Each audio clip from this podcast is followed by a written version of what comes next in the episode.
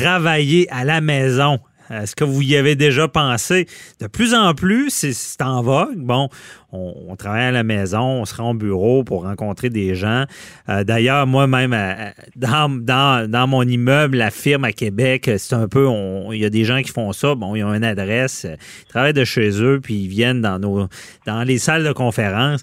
Euh, et c'est un peu, euh, c'est un peu l'avenir. Des fois, moins de frais, moins de pression. Même dans le domaine judiciaire, ben, on sait avec la nouvelle génération, on veut plus de vacances, moins de pression des gros cabinets. Donc, travailler à la maison dans tous les domaines, euh, on peut y penser. Ça peut être très intéressant, ce qu'on est efficace à la maison.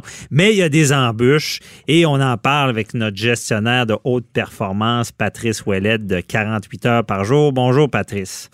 Euh, Bernier, c'est un plaisir de collaborer à nouveau avec vous. Ben merci, oui, et pour euh, une cause importante.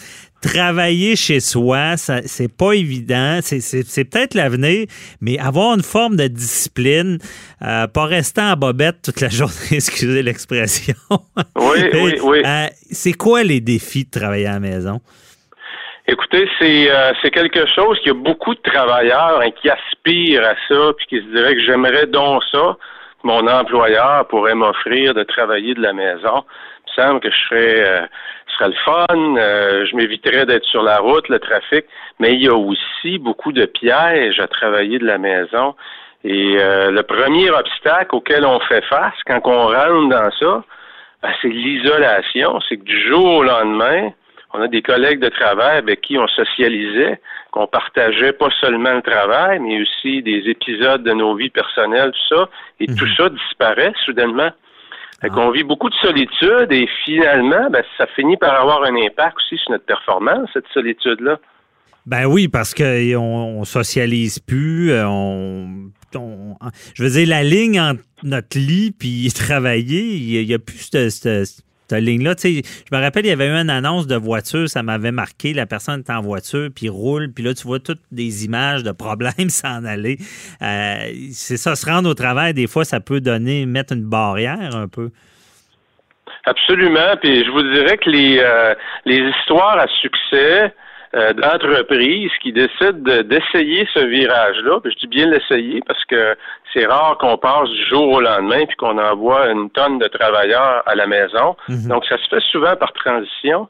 Il y a aussi beaucoup d'histoires à succès, mais il y a aussi beaucoup d'histoires où ça s'est vraiment mal terminé, autant pour l'employeur que pour les employés.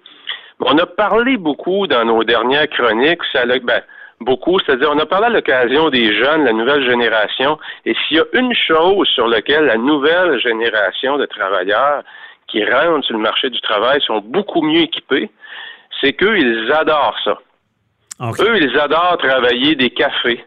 Et on les voit aller dans les cafés, les, Starbucks de ce monde, les cafés Morgan, puis pour pas en nommer d'autres, mhm. euh, à Québec ici, mais on voit qu'il y a beaucoup, beaucoup de gens, de jeunes qui travaillent. Donc, si vous travaillez de la maison, le café aussi, ça peut être une autre option, parfois pour un peu socialiser ou entendre du bruit ambiant, si on peut dire, hein, être, être mêlé à la foule. Oui, mais effectivement, c'est justement le premier défi dont tu parles, l'isolement, ça peut être une solution pour ça. Et euh, d'ailleurs, Patrice, parlons des autres défis. Là. Je veux dire, euh, l'isolement, c'est le premier que tu as dit, mais il y, ben, en a beaucoup d'autres. Ben oui, il y a des gens qui se lancent là-dedans sans vraiment penser, je vais travailler de où à la maison? Est-ce que j'ai une pièce isolée où je vais travailler de la table à la cuisine? Un peu mal assis. Les chaises pour manger sont pas les mêmes. Les salles, les, chaises de la salle à manger sont pas l'ergonomie d'une vraie d'une vraie chaise de travail. Donc, ça peut poser à moyen et long terme un défi au niveau d'avoir un endroit spécifique pour le travail, mais aussi au niveau de l'ergonomie. Est-ce que j'ai les bons équipements à la maison? Est-ce que je pars juste avec mon ordinateur portable? Puis ma souris? Mhm. Ou j'ai d'autres équipements qui vont me permettre d'être confortable et performant à moyen et long terme. Donc, et ça, c'est un, point souvent sous-estimé. Donc, il faut se faire un bureau. Ça va nous aider. Absolument. Puis, sans doute, la plus grande raison, la plus grande raison pourquoi vous devez avoir un espace dédié au travail, c'est que vous devez créer vous devez absolument créer une distance entre votre travail et votre vie personnelle lorsque vous travaillez de la maison. Bon, mais la distance que je, que je parlais, qu'on a en auto habituellement, elle peut se faire, mais dans la maison. C'est de se dire, là, je travaille, là, je suis, je suis, comme relax. Exact. Parce que sinon, euh, la frontière, écoutez, on le vit déjà avec euh, l'électronique, avec nos appareils mobiles. C'est difficile, sans travailler de la maison, juste avec nos appareils mobiles, de trouver la frontière. Ça finit où le travail, puis ça commence où la vie personnelle? Alors imaginez quand votre bureau est aussi dans la maison. Mm-hmm. Et par-dessus ça, vous n'avez pas de pièces dédiées. Alors tout devient entremêlé entremêlé. Puis il y a aussi un élément important que moi, je me rappelle quand j'avais démarré mon cabinet, j'étais chez moi, je recevais un fax de, poursuite des requêtes. J'étais, tu sais, pour couper avec le stress, ça doit pas être évident aussi, là. Absolument. C'est que, comme on le disait, donc l'isolement, on peut pas partager beaucoup. Évidemment, il y a toutes les, les, il y a plusieurs outils de, collaboration en ligne, mais c'est jamais comme être en meeting euh, face à face. Mhm. Il y a quand même un niveau de communication. Fait qu'on se ramasse où euh, c'est loin d'être évident pour plusieurs personnes. Évidemment, si votre travail, c'est des tâches très, très, très routinières et qu'au travail, il n'y a pas beaucoup d'interaction, ben, dans ces tâches spécifiques-là, c'est plus facile de faire la transition. Mhm. Mais c'est pas pour tout le monde. Je pense que c'est ça qu'il faut retenir. Puis il faut, faut s'assurer, avant de voir ça comme euh, une délivrance, faut être extrêmement vigilant de bien mesurer les impacts. Et ce que j'entends bien de ce que tu dis, c'est une discipline. Et euh, à savoir, cette discipline-là, c'est, euh, parlons de l'habillement aussi. Est-ce qu'on reste en robe de chambre toute la journée quand on travaille à la maison? Oui, ça, on je pense qu'on a, on a entendu des histoires là-dessus, hein, des gens.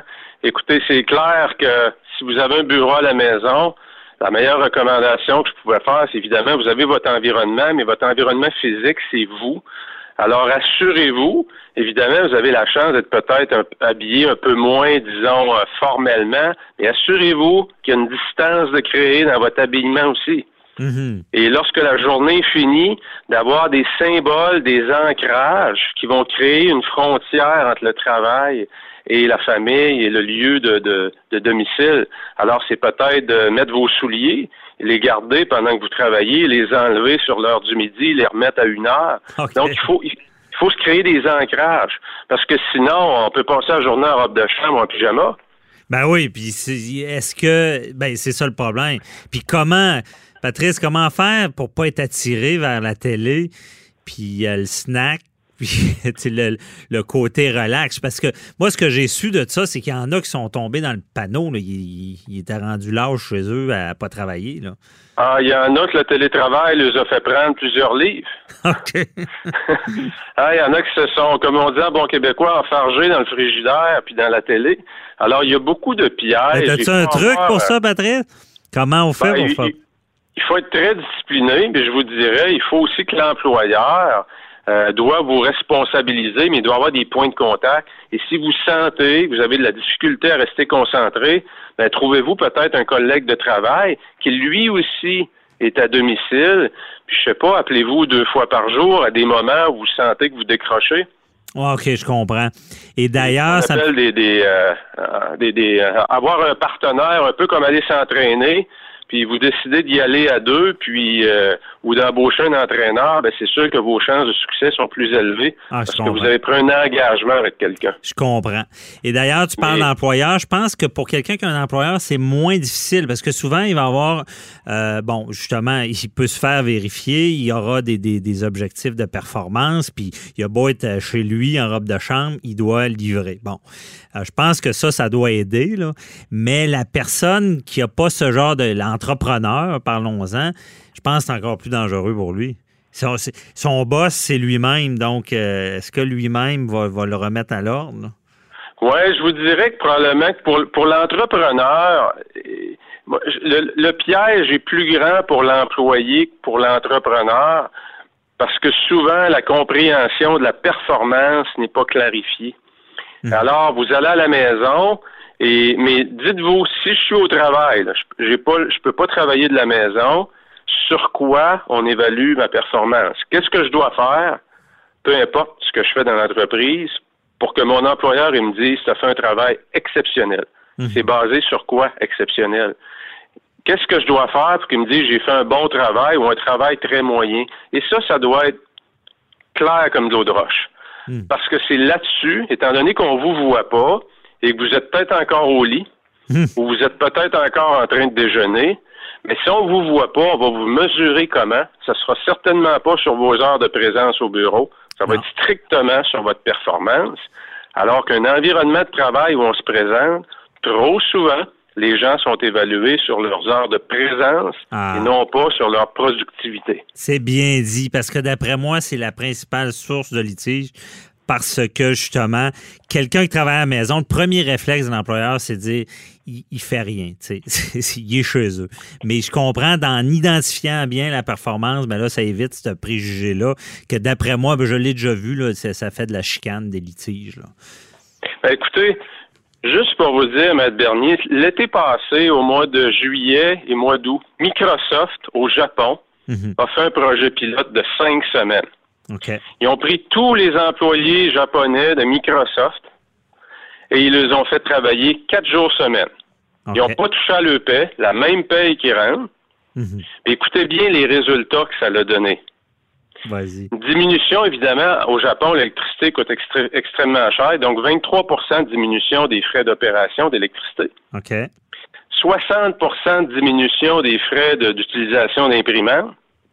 Mais la grande statistique et le grand indicateur de performance, c'est que les ventes ont augmenté de 40% Ah ouais, OK. Donc, Parce que tous les employés avaient un week-end de trois jours pour le même salaire. OK. Donc... Alors, voulez-vous perdre ce privilège-là? C'est sûr que non. OK. Donc, donc, il y a le télétravail qui est une option, mais il y a aussi peut-être d'autres options qu'il faut tenter d'explorer autant comme travailleur que comme employeur. Mhm. Parce que dans ce cas-là, il, était quand même au bureau, mais moins longtemps, c'est ça? Il était là quatre jours semaine, du lundi au jeudi, tous les vendredis, pendant cinq semaines. Euh, donc, on faisait notre, euh, notre, notre 40 heures, si vous voulez, donc, donc, la fameuse journée de plus de week-end, elle peut être payante, c'est l'exemple de ça pour même. Excessivement euh, payante. Les gens sont beaucoup plus reposés. OK. Bon, Et puis, ça va euh, dans le cadre de, cette nouvelle génération-là. Merci beaucoup, euh, Patrice Ouellette, de nous avoir éclairé. C'est un bon sujet aujourd'hui. On se reparlera pour d'autres sujets. Excellent, merci. Au revoir. Patrice Ouellette de la méthode 48 heures par jour. Je vous retrouve dans quelques instants.